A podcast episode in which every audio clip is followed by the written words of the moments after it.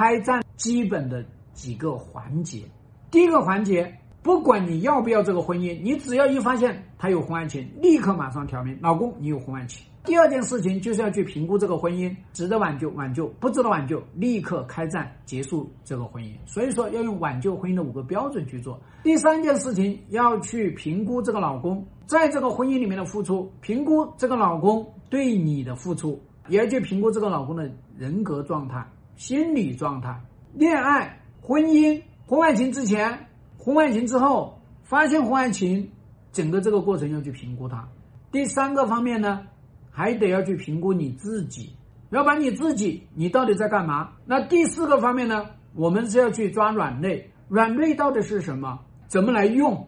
第四个方面呢？我们要设目标，目标是什么？就一步一步要去做，这个是叫开战。也给大家大概拎一个方向，所以呢，你你大概也知道，该干的活是一定得要去干。现在干的活是第一件事情，《婚外情治理》这本书。买了看，先把婚外情的这个基础框架给我理理清。你这个基础框架你也不去理，上来就是救救我，我怎么救你啊？你连婚外情是个啥你都没搞清楚，怎么救你了？你万一你这个婚姻不值得救呢？那是应该直接把这个婚姻干掉呀。